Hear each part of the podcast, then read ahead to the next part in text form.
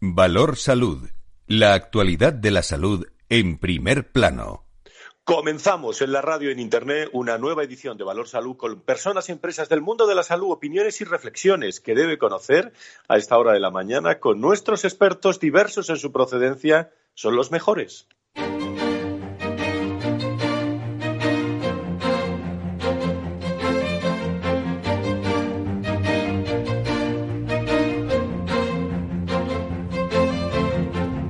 Valor Salud es un espacio de actualidad de la salud con todos sus protagonistas, personas y empresas, con Francisco García Cabello. ¿Qué tal? ¿Cómo están? Nos centramos de nuevo en el repaso a la actualidad de nuestra salud sanidad, contando de otra forma, contado de otra forma aquí en Capital Radio. El coronavirus sigue escalando en España, 11.193 nuevos casos y 239 muertos en 24 horas según los últimos datos que ya conocen todos ustedes y que vamos a analizar en este programa. Especialmente preocupante eh, desde donde nos esté escuchando, pero especialmente si nos escucha desde la Comunidad de Madrid, especialmente preocupante situación eh, en esa comunidad, en la Comunidad de Madrid, eh, que va a dar a conocer hoy, eh, dentro de unos minutos, algunos datos interesantes que va a afectar también para el comienzo del fin de semana o quizás para el lunes. Ayer notificó 1.501 nuevos contagios de COVID, cifra que supone, fíjense, 589 más que los 912 registrados la jornada anterior. Además, suma 27 muertos en hospitales como consecuencia de la infección en un día. Una comunidad que, como digo, va a dar información sobre restricciones de movilidad y reducción de la actividad. Eh, bien se podían poner de acuerdo en el mensaje antes de lanzarlo, porque alguien habló de confinamiento también en una rueda de prensa previa ayer en la comunidad de, de Madrid.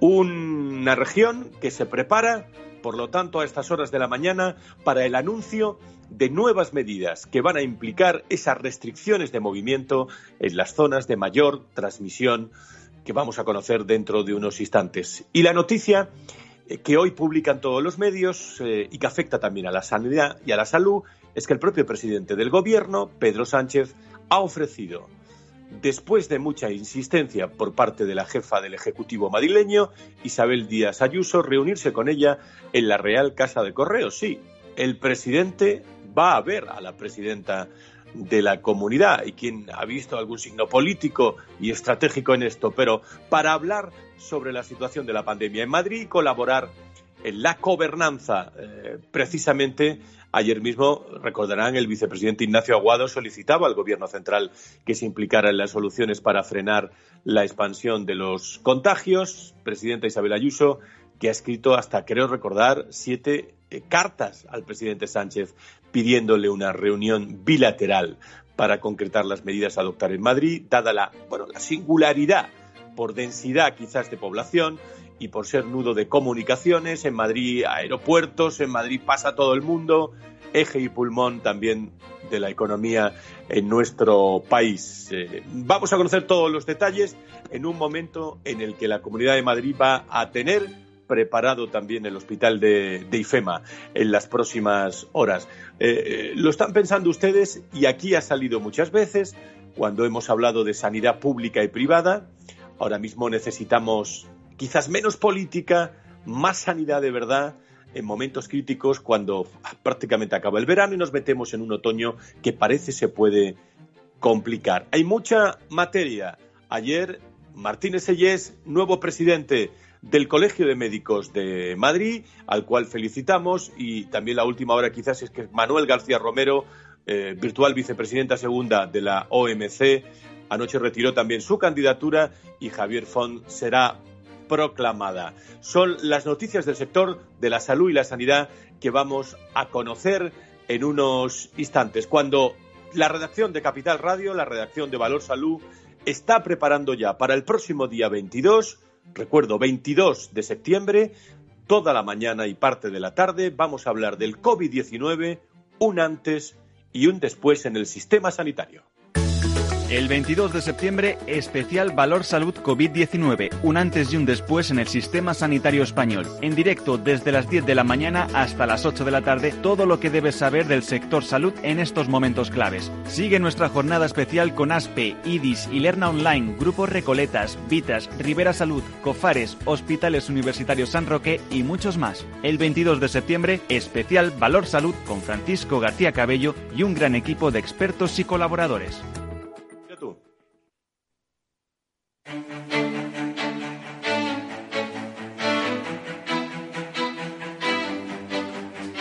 Valor Salud. La actualidad de la salud en primer plano. Pues no se lo puede perder el próximo día 22 desde las 10 de la mañana a las 9 en las Islas Canarias la atención en Capital Radio sobre qué está ocurriendo en la salud, muy pendiente también de esas restricciones también de la Comunidad de Madrid y los últimos acontecimientos que van a afectar al pulmón también de, la economía en Madrid y, es por donde, insisto, pasa todo el mundo, aeropuertos, eh, incluso también salud y, sanidad. Tatiana Márquez, eh, desde la redacción de Valor Salud, ¿cómo estás? Muy buenos días, bienvenida. Muy buenos días, gracias, Fran. Bueno, pues vamos a repasar, si te parece, a esta hora de la mañana, las 10 y 11, 9 y 11 en las Islas Canarias, algunos datos eh, fundamentales eh, para eh, salir bien informados a esta hora y, sobre todo, con la rapidez que van los acontecimientos del COVID-19. Adelante, Tatiana. Así es, la COVID-19 deja ya 625.651 casos en España y 30.405 muertos. La Comunidad de Madrid tiene la tasa de incidencia más alta de España, en torno al 30% de los diagnósticos y fallecidos a nivel nacional. Ya acumula 181.959 casos y 8.970 muertes, 138 de ellas en la última semana. La ocupación en los hospitales de Madrid está al 21% y es más del doble de la media nacional. En los últimos siete días han sido ingresadas 359 personas, cuatro de ellas en la UCI. Hoy se conocerán, como decías, Fran, nuevas restricciones a sabiendas de que las zonas más afectadas son Puente de Vallecas, Villaverde, Usera, Humanes de Madrid y Moraleja de Medio, entre otros lugares de Madrid. Cataluña es la segunda comunidad con mayor número de contagios, 125.544 según Sanidad. Acumula casi el 22% de, los casos. El Gobierno ha informado de 110 nuevos positivos y en los hospitales los ingresos ascienden a 96. Además, se han registrado 5.789 muertes, 7 en la última semana. Andalucía alcanza los 45.989 contagios de coronavirus, con 521 casos diagnosticados en las últimas 24 horas. Son 29 personas en UCI los, los ingresos y hasta la fecha han muerto 1.656 personas, 64 en los últimos siete días. Nos vamos al norte, al País Vasco, que acumula 38.896 contagios desde el inicio de la pandemia, 551 diagnosticados en las últimas 24 horas. Los ingresos semanales recogidos por Sanidad son 15 y los fallecidos, eh, con 33 en la última semana, ascienden a 1.745. En mejor posición, y en mejor posición, como decía, fuera del top 5 otras regiones españolas, ¿no, Tatiana? Efectivamente, eh, ahí tendríamos a Castilla y León, que ha notificado 54 casos y acumula 37.997 contagios, 34 defunciones en la última semana para un acumulado de casi 3.000 personas. De hecho, el gobierno de Alfonso Fernández Mañueco ha decretado restricciones en Salamanca y Valladolid. Aragón suma 318 casos y consolida la senda de estabilización iniciada hace unas semanas con el regreso de la nueva normalidad de las provincias de Huesca y Zaragoza. La comunidad notifica 64 decesos en la última semana, para un total de 1.302 fallecidos. La comunidad valenciana registra 78 contagios en las últimas horas y 16 eh, muertes en la última semana. Castilla-La Mancha ha informado de 183 nuevos positivos y acumula también un total de 11 fallecidos en la última semana. Galicia notifica notifica 107 positivos en el día previo y unos eh, decesos de 24 personas en la última semana. Por su parte, Navarra, eh, en la actualidad, cuenta con 114 personas con COVID ingresadas en esta comunidad, 13 de ellas en, en UCI. Bien, y a nivel internacional podemos destacar eh, en qué momento estamos en España, Francia, Italia, creo que se están recuperando también. Cuéntanos algún dato. Pues el número de, infectados a nivel mundial es de 30 millones de, personas. Eh, de fallecidos casi, eh, bueno, 943.000 personas, pero también queremos destacar el número de personas recuperadas, que son 20 millones, por quitar un poco la connotación negativa. El país más afectado es Estados Unidos, con más de 6,6 millones de contagios y más de 197.000 fallecimientos, seguido de la India, que supera ya los 5 eh, millones y los 83.000 muertes. Muy bien, Tatiana Márquez, muchas gracias. Estás muy pendiente por si hubiera algún dato desde la Comunidad de Madrid a lo largo de, toda la, mañana, así que trabajando ya para el programa del día 22, donde vamos a estar todos en, en directo. Gracias, muy buenos días. Buenos días.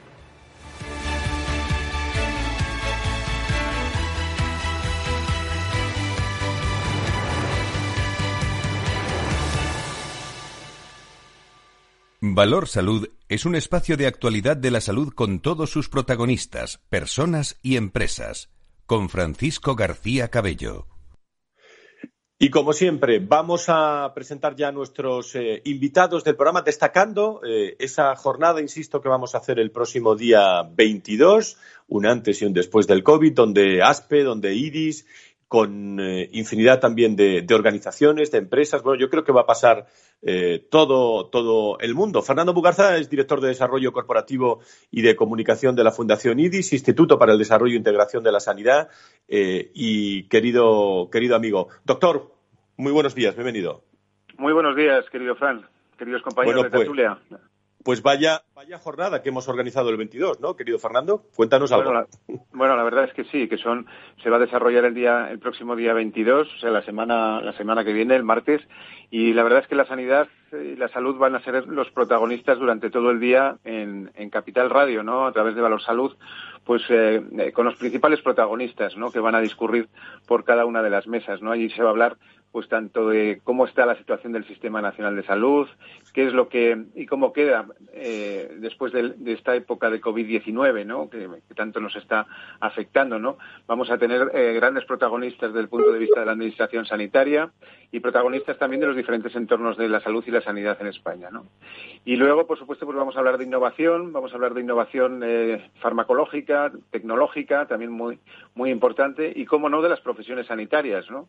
Quiero decir que yo creo que que, es un día muy completo y la verdad es que se le va a dar un repaso al termómetro, la temperatura y las constantes vitales de nuestra sanidad en, nuestro país, como es lógico. Carlos Rus, presidente de la patronal de la sanidad privada en España. Muy buenos días, don Carlos. Hola, ¿qué tal? Buenos días. Buenos días, Fernando.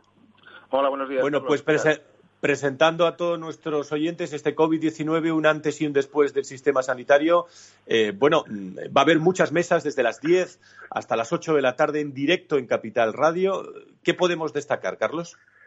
Bueno, yo, creo que, como decía Fernando, un poco el, tener todos los puntos de vista, todos los enfoques, ¿no? el análisis político, el análisis desde el punto de vista de los profesionales y entre los profesionales, pues contar tanto con la farmacia como con los médicos, enfermerías, es decir, con todos, ¿no? Los involucrados y también, por supuesto, cómo, cómo lo han vivido los pacientes, ¿no? que yo creo que también es un punto de vista fundamental, ¿no? Están invitados políticos, están invitados profesionales, están invitados eh, empresas, eh, empresas destacadas. Vamos a hablar de colaboración público-privada, del Estado del Sistema Nacional de, de Salud, el papel de los profesionales sanitarios. Eh, en, un momento, eh, Fernando, que no hay mejor momento para hacer un programa especial como este, ¿no? Pues sí, la verdad es que es, un momento oportunísimo, ¿no? bueno, ya, ya habéis estado comentando las noticias que, que van viniendo, ¿no? Cada día y que no dejan de ser eh, preocupantes, ¿no?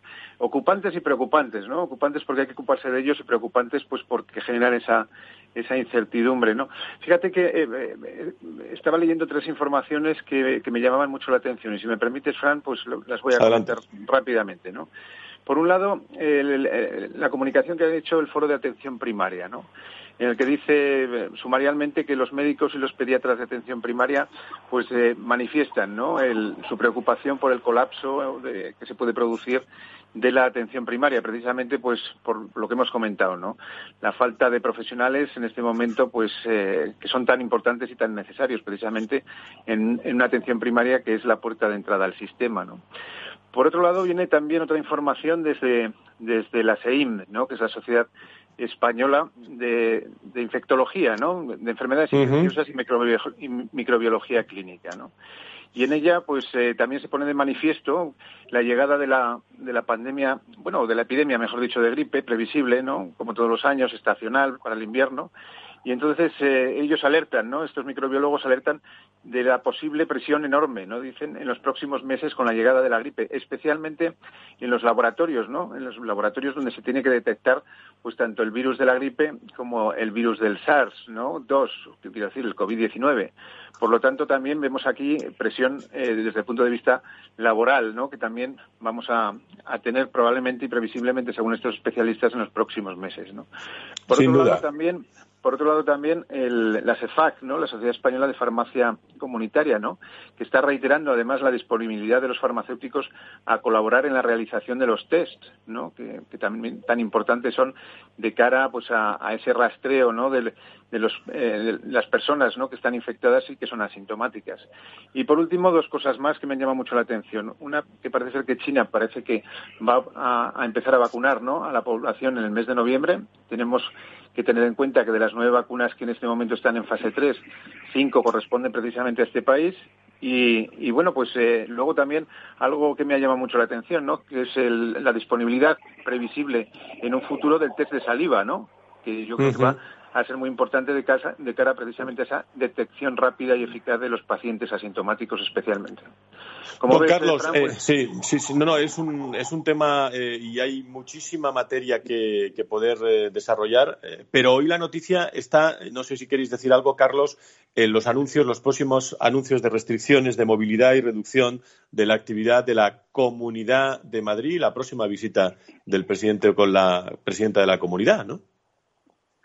Sí, bueno, yo creo que por un lado, Frank, era algo que todos todos ya, conocíamos o sabíamos que, iba a pasar, que al final eh, no, se prevé un confinamiento como, como lo hemos conocido en, los meses de marzo y abril, pero sí eh, delimitar al máximo las zonas que supongan un riesgo eh, o que, que sean especialmente complicadas y, intentar pues que la medida de lo posible la economía permanezca, permanezca en movimiento, que la población se mantenga una situación de, normalidad, pero siempre pues es lo mismo que se preveía esto con los colegios, ¿no? Se puede, si se puede aislar el problema en una clase, cerrar esa clase, si son dos, dos, si no se puede controlar, pues será el colegio, ¿no? Pues yo creo que esa misma dinámica es la que estamos viendo que ahora se quiere aplicar a Madrid y, además también de una forma preventiva, o sea, antes de que sea necesario, pero en aquellas zonas donde ya empiezan a apuntar una situación que puede ser complicada. ¿Eh? Eh, por último, eh, las UCIs en Madrid parece que se comienza, comienzan a, llenarse. Eh, eso sí es preocupante, doctor Mugarza, ¿no? Bueno, sí, parece que estaban dando cifras y datos ¿no? de la capacidad de reacción de la Comunidad de Madrid, que yo creo que en ese sentido hay que tenerlo muy en cuenta, ¿no? Desde el punto de vista de, esa disponibilidad ¿no? de, camas adicionales, tanto en ingreso hospitalario como desde el punto de vista de unidades de cuidados intensivos, que yo creo que eso también nos tiene que, bueno, que poner de alguna forma en conocimiento la capacidad de reacción que tiene una comunidad como es la Comunidad Autónoma de Madrid. De todas formas, si me permites, Fran, sí que me gustaría decir en este, en este punto también que lo comentábamos en el programa anterior, ¿no? Que efectivamente que tenemos un doble desafío. Por un lado, el seguir atendiendo a los pacientes con COVID-19, ¿no? Que al fin y al cabo es, en este momento pues el pico que estamos sufriendo desde el punto de vista epidemiológico. Pero también eh, el tratar a los pacientes crónicos pluripatológicos, ¿no? Que quiero decir que, el resto de enfermedades continúan, ¿no? Y, este tipo de pacientes que, que eh, necesitan además un seguimiento médico muy estrecho precisamente por el estado del arma primero y ahora por, por ese colapso, ¿no? Del sistema motivado precisamente por esos brotes y rebrotes, yo creo que ese tema es muy importante porque la enfermedad no para. Quiero decir, y no, no solamente todo es COVID, sino que hay personas, especialmente pacientes crónicos pluripatológicos, que precisan de una atención continuada. ¿Y qué decir de aquellos que están en listas de espera, precisamente pues para intervenciones quirúrgicas, para consultas de atención primaria, para consultas de, de, eh, especializada, ¿no? De especialista, y también para pruebas diagnósticas. Quiero decir que es que, eh, cuidado que no solamente es COVID, ¿eh? Cuidado que no solamente es COVID. Sin duda alguna. Una cuestión más tengo para Fernando, pero antes, eh, Carlos, desde la sanidad privada, desde la patronal de la sanidad privada, eh, hoja de ruta próximas semanas donde se prevé eh, un aumento de un otoño COVID caliente. Bueno, yo creo que primero, Fran, dos buenas noticias. Una, el haber llegado a un acuerdo con el Consejo General de Enfermería y conseguir el apoyo de la OMC para solicitar tanto al ministro como a los consejeros la compatibilidad de los profesionales por interés público hasta que finalice la pandemia. Necesitamos profesionales en el ámbito de la enfermería, muchos, en el ámbito de la medicina también, por supuesto, pero en enfermería ahora mismo es es un punto de inflexión. Por otro lado, se ha llegado también a un acuerdo entre ACPES y las patronales del sector sociosanitario para establecer un frente común y coordinado cara a, pues, a posibles rebrotes y, la especial aceptación que todos sabemos que tienen que tienen estas estas eh, estas instituciones y, mantener reuniones Frank. Estamos empezando ya a mantener reuniones con los consejeros y también lo tendremos con el ministro en breve. Eh, donde queremos transmitir esta preocupación. También sabéis que ha sido un tema ampliamente debatido que los ayuntamientos el, disponer de, de su superávit eh, ha sido tumbado en el Congreso y ese decreto cuando se aprobó incorporaba también el IVA cero para los productos sanitarios y al, y al, y al ser derogado. Ese, ese decreto pues también se acabó con la medida de IVA, cero. Y ahora mismo tenemos al sector en un brete esperando que el gobierno rectifique este tema de, del IVA cero porque porque al ir en el mismo decreto pues ambas han sido han sido han sido eliminadas.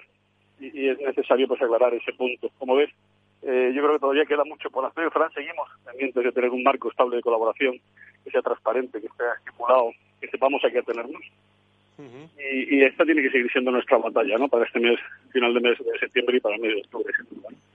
Pues seguramente que, todos esos temas van a salir el próximo 22 en un programa especial de Capital Radio, antes y después del COVID. Don Carlos Rus, presidente de la patronal de la sanidad. Nos escuchamos el martes y vivimos una jornada, eh, yo creo que muy interesante, eh, de salud y sanidad. ¿eh? Por, supuesto que sí, seguro que sí, Frankie, será tremendamente interesante con, todas las personas y, como decía Fernando, protagonistas del ámbito sanitario de España, que van a estar todos. todos. Muy bien, pues muchas gracias, eh, don Carlos. Fernando, en 40 segundos que nos queda, dime algo del mapping de los pacientes de las asociaciones, rapidísimo. Pues rapidísimo, mira, hemos hecho desde el Instituto Propatiens ese, ese primer informe. Tenemos en España eh, 3.027 eh, asociaciones de pacientes repartidas por todas las provincias y comunidades autónomas y la verdad es que eh, lo que estamos tratando es de poner un poco en conocimiento de la población la importancia de las asociaciones de pacientes desde el punto de vista también de lo que es mejorar nuestro sistema sanitario, ¿no? Al fin y al cabo, los pacientes que, en definitiva, lo somos o lo seremos todos, somos también parte protagonista, somos los protagonistas del sistema y deben de contar con nosotros y con nuestras asociaciones en los foros de toma de decisiones, tanto desde el punto de vista del gobierno como administrativas, como desde el punto de vista asistencial. Así es que estamos muy satisfechos con el informe y va a estar disponible en la página web del Instituto Propatienes. Pues te doy la enhorabuena por este trabajo del Instituto Propatin también por, todo esto que hacéis por los pacientes, que son el eje fundamental eh, también de nuestro, de nuestro espacio y de nuestro programa. Fernando Mugarza, director de Desarrollo Corporativo y Comunicación. Doctor, buena jornada eh, y nos vemos el 22 eh, en Capital Radio, en la jornada de antes y después del COVID. Así es, ahí estaremos. Buen fin de semana, Fran. Valor Salud desde la actualidad la salud al alza.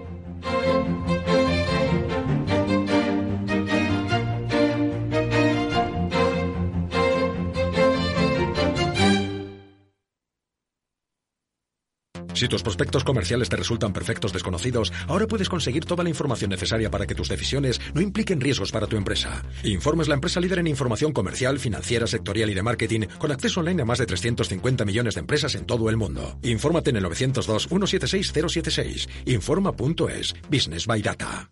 A continuación, podrán disfrutar de la obra clásica compuesta por Beethoven, en Do menor, durante su madurez. El arte es solo para unos pocos. ¿O no?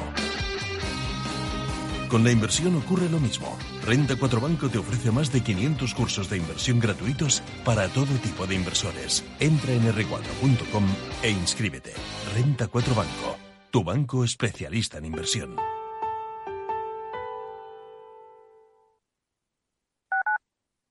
Escuchas Capital Radio, Madrid 105.7, la radio de los líderes. ¿Qué le diría Cervantes al presidente del gobierno o Voltaire a la oposición? Descúbrelo junto a toda la actualidad cultural en el Marca Páginas, en Capital Radio, los viernes a partir de las 8 de la tarde. El Marca Páginas, con David Felipe Arranz, porque la cultura también puede ser divertida.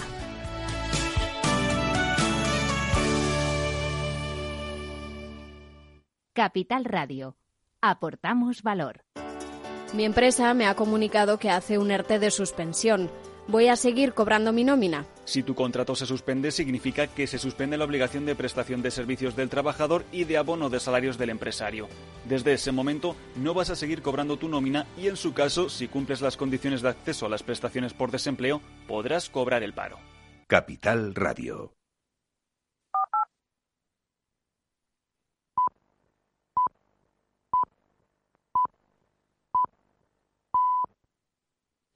Capital Radio existe para ayudar a las personas a formarse y conocer la verdad de la economía. Los valores que Capital Radio defiende son la verdad, la libertad y la responsabilidad. Capital Radio es una empresa independiente que no se identifica con ideologías políticas. Capital Radio está aquí para ayudar a las empresas a comunicar cómo crean valor. Capital Radio apuesta por empresas sostenibles, transparentes y comprometidas con la sociedad. ¿Y tú? ¿También quieres trabajar por un mundo mejor? Aquí tienes tu sintonía. Capital Radio, con la gente que aporta y no se aparta.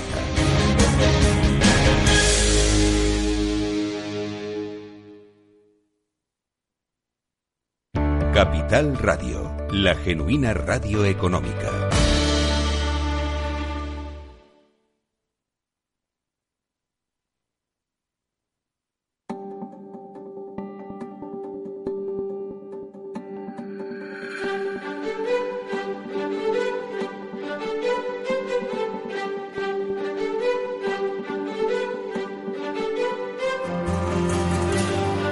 Salud es un espacio de actualidad de la salud con todos sus protagonistas, personas y empresas, con Francisco García Cabello. Estamos en directo en Valor Salud todos los viernes, la actualidad de la salud y la sanidad contada de otra forma por sus protagonistas. Y entre ellos eh, no faltan los médicos. Nos vamos al Colegio de Médicos de Sevilla con su vicepresidente, don Andrés Rodríguez, que creo que está en directo con nosotros. Don Andrés, encantado de saludarle. Muy buenos días. Hola, muy buenos días a todos. Encantado igualmente. Muchísimas gracias por estar con nosotros. Por cierto, hemos conocido hoy al nuevo presidente del Colegio de Médicos de Madrid, ¿no? Eh, Martín de Sellés. Me imagino que, que querrán felicitarlo desde ahí, ¿no? Claro, claro que sí, por supuesto. Después de, después de este tiempo, pues siempre la bienvenida a otro compañero profesional que va a luchar por los médicos, en este caso en Madrid, además en una situación complicada como la que tienen ahora mismo, o tenemos todos en España, pues felicidades y ánimo, mucho ánimo. Bueno, los rebrotes del coronavirus están ahí, la noticia de la Comunidad de Madrid eh, también, pero unos rebrotes de coronavirus, eh, que han provocado bueno, el cierre completo de al menos 117 colegios e institutos, eh, 214 aulas en toda España. Eh, según eh, informaba también el, sindicato de los profesores, que ha advertido que todas estas incidencias en la primera semana de, clases son más numerosas, por cierto, que en Francia, donde los primeros 15 días se han cerrado 80, 80 escuelas. Bueno, aquí la salud y la seguridad también es importante, ¿no? Bueno, lógicamente la salud y la seguridad en tiempos de pandemia con la más que vivimos son, son tremendamente importantes. Eh, tenemos que tener eh, de todas maneras las cosas claras en el sentido de que de que bueno efectivamente en toda Europa está pasando eh, lo mismo que, ocurre en España con mayor o menor intensidad según las áreas según las regiones según los países y lo que es importante es dar una respuesta eh, unívoca, una respuesta unida de todos eh, los gobiernos y de todas las entidades eh, públicos y privadas para que para que el efecto de la pandemia se, sea menor, ¿no?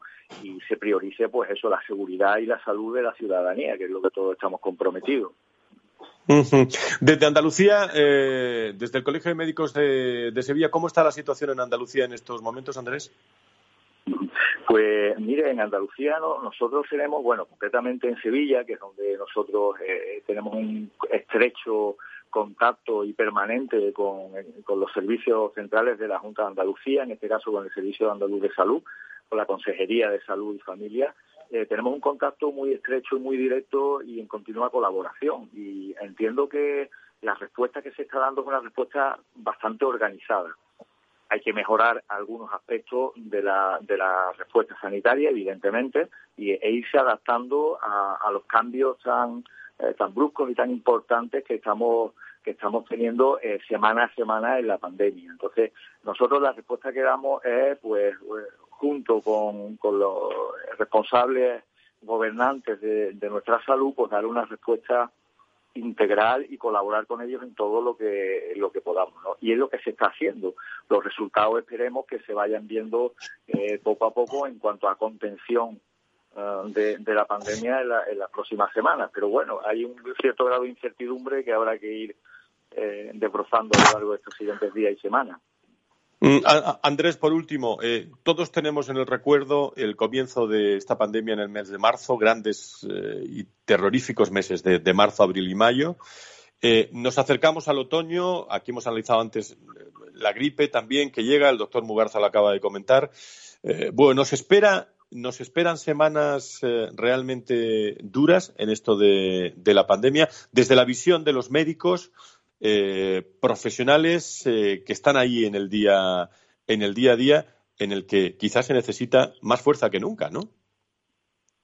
Claro, claro, indudablemente. Ahí eh, el problema de, de, esto es siempre la incertidumbre. cuando empezó la pandemia en la primavera y después de esos meses tan desastrosos como tú has descrito muy bien, era el desconocimiento, no la incertidumbre. Es que en realidad se desconocían prácticamente la mayor parte de, la, de, las aristas que, a las cuales nos enfrentábamos. Eh, eso lo hizo muchísimo más duro, eso lo hizo muchísimo eh, más difícil de prever en todos los aspectos. Los tratamientos no se conocían todavía como se conocen ahora. Las medidas de, protección individual y colectiva tampoco se conocían exactamente, sino que se fueron eh, conociendo a lo largo de, de, de los meses y, eso hizo que fuera especialmente duro en aquel momento. Ahora la situación es diferente.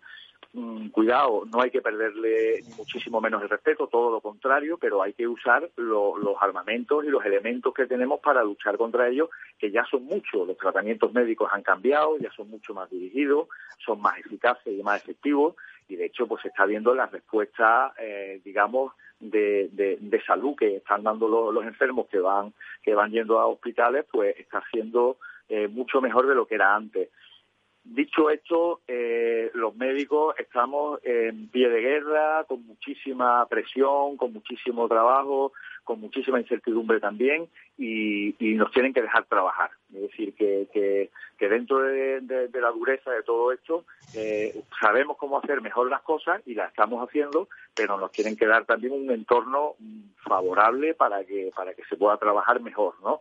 Por ejemplo, pues en atención eh, primaria, en atención primaria hay que seguir fortaleciéndola, hay que apoyar al médico de atención primaria que ahora mismo está en, al frente de, de todo este de todo este problema. Anteriormente fue la medicina hospitalaria y ahora los hospitales también están más preparados, pero también nos tienen que seguir dejando trabajar.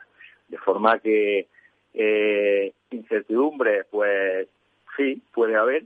Eh, dureza en la situación, esperamos que sea menor, pero desde luego nos queda muchísimo trabajo por delante y no hay que bajar la guardia y hacer un llamamiento a la sociedad para que realmente eh, sean coherentes y sean eh, duros con las medidas que, de aislamiento que tenemos que hacer. Y un mensaje de tranquilidad a los niños, eh, yo como pediatra también lo puedo, lo puedo eh, corroborar de que son eh, poco afectados y de forma leve cuando el coronavirus les contagia y entonces pues bueno en las escuelas se han creado unos entornos lo más seguros posible y, tenemos que seguir adelante como sociedad ¿no? ese es el mensaje que lanzaría muy bien, doctor Rodríguez, por último, como vicepresidente del, eh, Colegio de, Médicos, ¿cuánto tenemos que aprender de todo lo que nos está pasando? Sobre todo, especialmente al sector de la salud y la, y la sanidad, sobre todo pensando en los, en los médicos que vienen, ¿no? En las próximas generaciones, ¿no?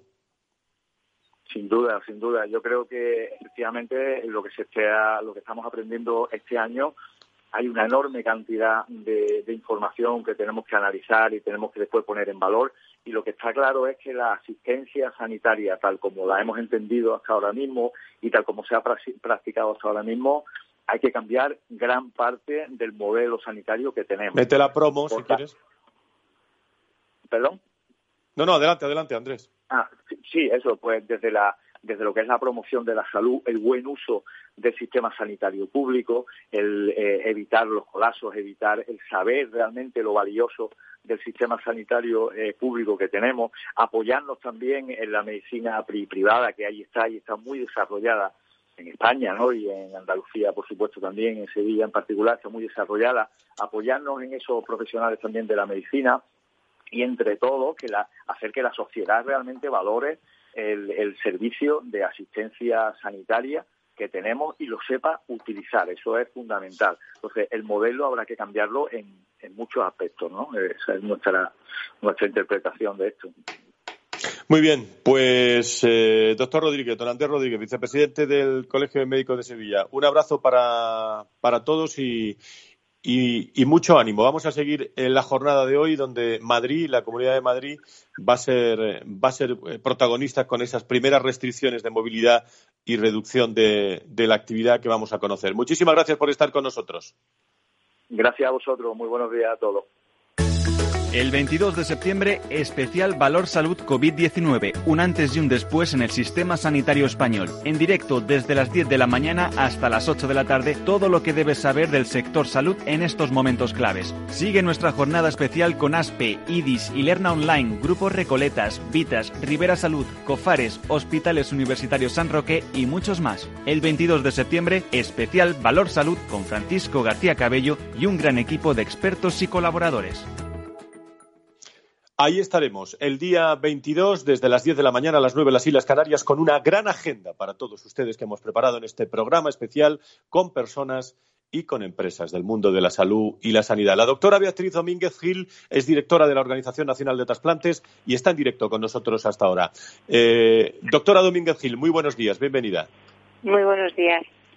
Muchísimas gracias. Bueno, la ONT eh, saben que gestiona el Registro Mundial de Trasplantes desde hace 14 años, por designación también de, la Organización Mundial de la Salud, y publica sus datos en la eh, newsletter Transplant. Eh, y, en, esa publicación podemos destacar que España revalida, ¿no? Corríjame, doctora, en 2019 su liderazgo mundial en donación de órganos y aporta el 20% de los donantes de la Unión Europea y el 6% del mundo, que alcanza recuerdo, 146.840 eh, personas. Eh, o sea, estos son los datos. ¿Cómo se hace esto, doctora? Mm, yo creo que estos datos, sobre todo en el momento que vivimos, son muy positivos para nuestro país porque ponen de manifiesto que somos capaces de hacer muchas cosas y muy bien en el ámbito sanitario. El éxito español en materia de donación, que mm, bueno se pone de manifiesto nuevamente este año, eh, tiene mucho que ver con un modelo de gestión, un modelo organizativo. Por supuesto, cuenta la solidaridad de la ciudadanía, es un aspecto importante y el valor de nuestro sistema sanitario pero lo que nos hace muy destacables y líderes a nivel mundial es haber concebido eh, una forma de gestionar el proceso de donación, que es un proceso de altísima complejidad, de una forma idónea. Hay muy pocas personas que fallezcan en condiciones de ser donantes y nosotros nos hemos organizado para sistemáticamente identificar esas situaciones excepcionales de fallecimiento, hacer una aproximación muy profesionalizada a familias en momento de duelo y organizar perfectamente toda la logística de, ese proceso para que el órgano llegue a quien lo necesita y en tiempo eh, y obteniendo siempre muy buenos resultados. Y ahí está la figura de nuestro coordinador de trasplantes dentro de los hospitales y fundamentalmente con un perfil de profesional de críticos. Claro, lo que ocurre, doctora, es que cuando uno ve estos datos eh, y analiza que eh, está ocurriendo desde los últimos 28 años de manera consecutiva como líder mundial de donación, con esa tasa del 49,6 de donantes por millón de población. Lo que acaba de decir usted creo que es clave, ¿no? La profesionalización en todos los rincones de la donación, ¿no? Así es, y, nosotros eh, llevamos insistiendo en este tema eh, mucho tiempo. Es clave, además, la implicación de los profesionales de intensivos y de urgencias algo que ya van incorporando, algo en lo que ya van trabajando países de los cinco continentes, simulando el modelo español de donación y con muy buenos resultados. De hecho, otro de los aspectos positivos de esta de esta de, este registro de los datos de este año es que países, por ejemplo, como como Canadá, pues mejora sus tasas de donación Australia, muchos países europeos, América Latina y todos estos países lo que han hecho es ir incorporando total o parcialmente eh, el modelo español de donación. Eh, por lo tanto, también podemos decir como resultado de, estas, eh, este registro que España eh, no solamente salva vidas dentro de sus fronteras, sino que probablemente gracias a todo lo que ha enseñado a otros países y a la insistencia en que la relevancia está en la profesionalidad y en la gestión de ese proceso, hemos salvado también muchas vidas, incluso más, fuera de nuestras fronteras. Por último, la última cuestión, eh, así muy rápida. Eh, ¿Qué tipo de trasplantes eh, son los que más han crecido? Y si le da la impresión que nos hemos convertido o transformado más solidarios los españoles en este, en, este sentido. Los trasplantes que más han crecido este año a nivel global son los renales y los pulmonares. Los renales es, fácil que sean siempre los que más crezcan cuando se, produzca, se produce un aumento en la donación porque la donación siempre, eh, siempre mm, aumenta o permite dos trasplantes renales porque puede tratarse de un órgano doble simplemente. Por lo tanto, es lógico que si aumenta la donación, lo que más se beneficie siempre sea el trasplante renal. Y el trasplante pulmonar es algo que lo llevamos observando ya desde hace varios años, que en muchos países progresivamente este trasplante va aumentando, probablemente porque fue el último en incorporarse a nuestro arsenal terapéutico, de los últimos, uno de los más complejos y según se ha ido adquiriendo experiencia y conocimiento, pues ha podido aumentar también el número de pacientes que pueden acceder a esta terapia. Y sí, creo que, que, de alguna forma, no sé si nos hemos hecho más solidarios los españoles, pero lo que sí tenemos eh, en nuestra sociedad es un sentido de, que el éxito de España en donación y trasplante, porque lo es, es un éxito colectivo. Eh, España brilla en donación y trasplante gracias a sus profesionales y gracias a su perfecta sintonía con una ciudad ciudadanía que se, eh, que se siente parte de ese éxito. Y, creo que eso sí que nos lo hemos creído los españoles. Pues ahí están estos datos y esa reflexión eh, que hablan por sí solos. Eh, el testimonio de la directora de la Organización Nacional de Trasplantes en directo con nosotros, aquí en Capital Radio en Valor Salud. Doctora Beatriz Domínguez Gil, enhorabuena a todo el equipo y muchísimas gracias. Muchas gracias a ustedes.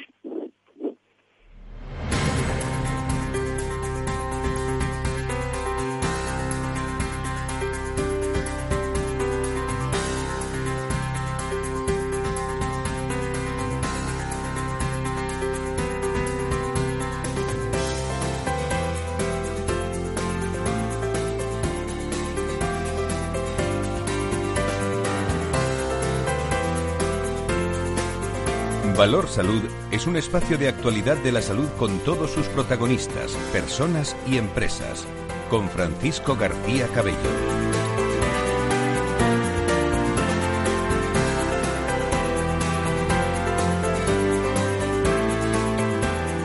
Abrimos la tertulia final de Valor Salud.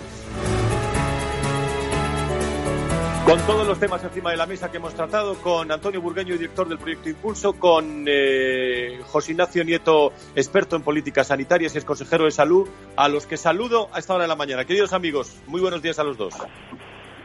Buenos días, Fran. muchísimas, muchísimas gracias. Bueno, eh, ¿por dónde empezamos? Muy buenos días. Bueno, yo creo que la noticia está en ese anuncio ¿no? que ha hecho el presidente del gobierno de acudir, digo, acudir a la casa de correos, ¿no? A, bueno, intentar eh, paliar la situación que está eh, teniendo, teniendo Madrid, sobre todo los datos que nos esperan. ¿Cuál es vuestra valoración? ¿Qué está tramando la pregunta? ¿Qué está tramando? Porque la idea es muy buena. Se la ha pedido, como has comentado todo el programa, la presidenta 80.000 veces este verano.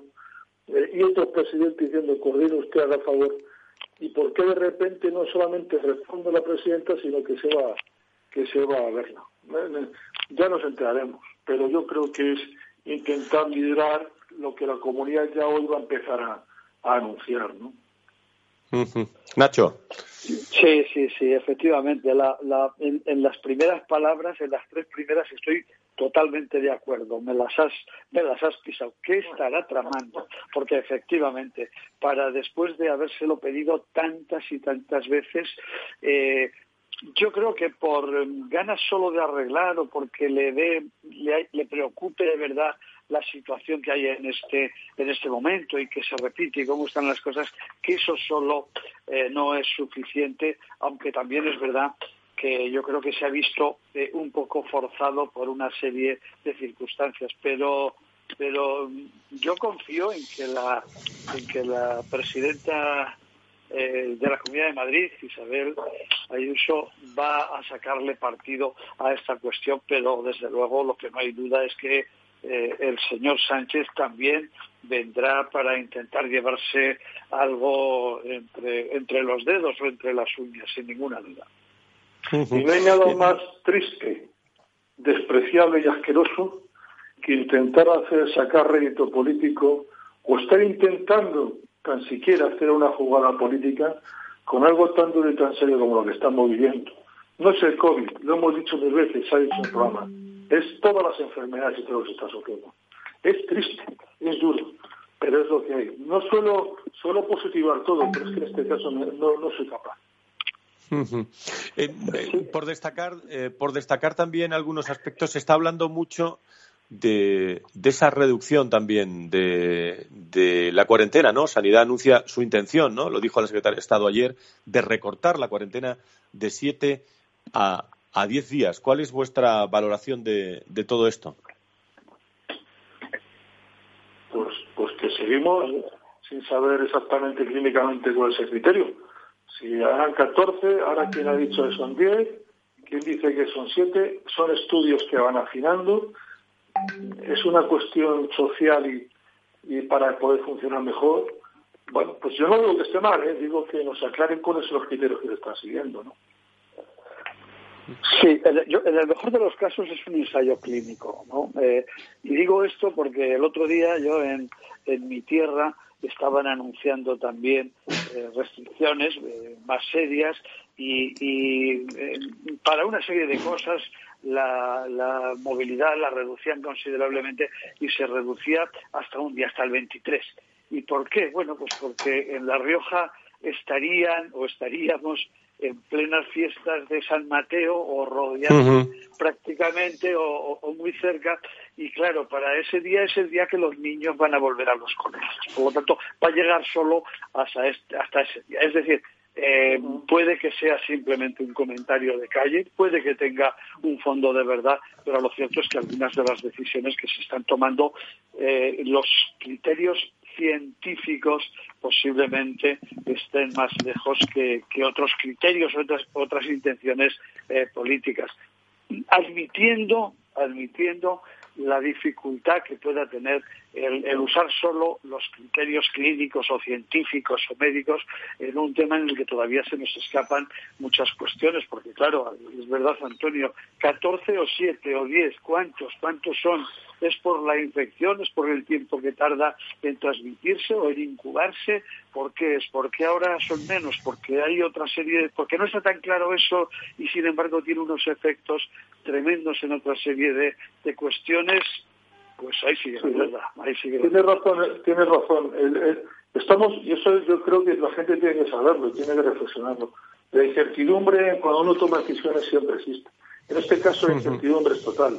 Por lo tanto hay que, hay que ser condescendientes y, y benévolos con el acierto error, error que las decisiones que se tomen, ¿no? De que tiene que tomarlas, que lo tiene muy difícil, ¿no?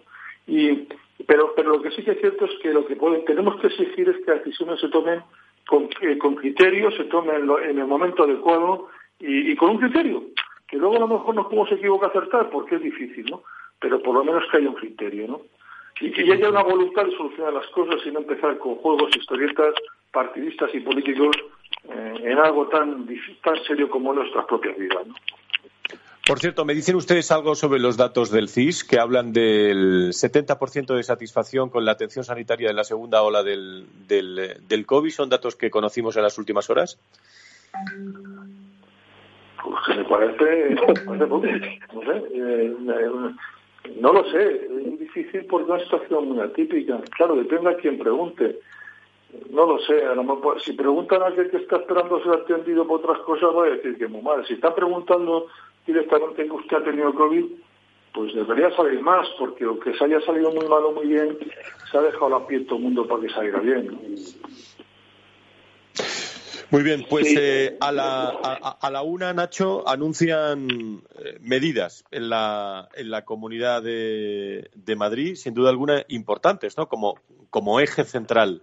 Eh, por aquí, aeropuertos, pasa todo el mundo, empresas, es decir, yo creo que es muy importante lo que está ocurriendo en Madrid en las últimas horas, ¿no? Claro, claro. Y, y ahí hay que encardinar también esa esa visita o ese paso adelante del señor Sánchez. Posiblemente eh, también, aparte de esas intenciones o dentro de esas intenciones, está que lo que le correspondería y no es capaz de solucionar desde su posición del presidente del Gobierno de España, pues venga a ver si lo hace con la presidenta de la Comunidad de Madrid, porque son cosas que afectan a Madrid directamente y a toda España directamente, como la que decías de los de los aeropuertos. Y la otra cuestión, eh, pues evidentemente eh, vamos a ver qué medidas son exactamente. Seguro que van a ser unas medidas bien eh, sopesadas y bien maduradas las que se tomen en la Comunidad de Madrid, por cierto, como lo están haciendo en todas las comunidades autónomas, en todas, un día antes, un día después o dos, pero en todas se está haciendo y que eh, son eh, necesarias teniendo en cuenta que no conseguimos eh, dominar del todo esta pandemia y sus efectos. Muy bien. Eh, un detalle de, última hora informativo es el nombramiento de Martínez Sellet como nuevo presidente del Colegio de Médicos de, Madrid. Hemos tenido el Colegio de Médicos de, Sevilla. Eh, bueno, diría que nunca antes un colegio de médicos fue más protagonista eh, que en este caso también en, en Madrid, ¿no? Sí, sí, sí. Vamos, yo por mi parte felicitar al doctor Martínez Sellet y además me alegro mucho que haya sido él elegido y no otro de los que se presentaron. Hablando desde un punto de vista político, como tú a veces ¿no? o, se espera. Parece, queda, parece queda claro. Estoy de acuerdo con el señor Nieto, sí. Muy bien, queridos amigos, eh, algo más que, añadir en el minuto que nos queda rapidísimamente. Siempre os pido esa hoja de ruta de, de la semana en salud y sanidad. ¿Cuál es vuestra opinión, Nacho? Pues mira, yo creo que es un, es un buen momento para pedir tranquilidad, pero yo voy a insistir en pedir sensatez a todas las personas. No, no tienen la culpa de lo que está pasando, pero son protagonistas directos todos y cada uno de los ciudadanos, todas y cada una de las personas, de los españoles, estemos donde estemos, eh, y contribuimos y tenemos que contribuir a que esto se vaya dominando y se, y se consiga eh, acabar con, este problema que tenemos y que no nos deja dormir de una o de otra manera. Por tanto, sensatez y mucha responsabilidad en cada paso que demos. Antonio. No puedo añadir mucho más, nada más que subrayar que tiene razón el señor Nieto.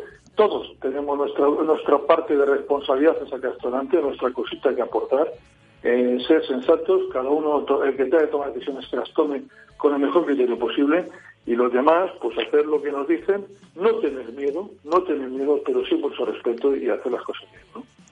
Pues muchas gracias a los dos eh, en este momento, en este, como suena esta canción, Mundo Imperfecto en el que estamos. Muchas gracias a todos. Gracias a Nacho Nieto, gracias eh, a todos nuestros invitados. Antonio Burgueño, director del proyecto Impulso, gracias a todas las personas que han colaborado en este programa. La salud y la sanidad protagonista el próximo 22, programa especial el martes y a todos ustedes. Cuídense mucho, eh, mucha salud, eh, mantengan las distancias, las mascarillas, la higiene y estamos muy pendientes de esas declaraciones de la Comunidad de Madrid anunciando a la una, esperemos que no se retrase, a las 13 horas en la Comunidad de Madrid vamos a, a conocer más datos. Que sean muy felices y muy buenos días. Valor Salud. La actualidad de la salud en primer plano.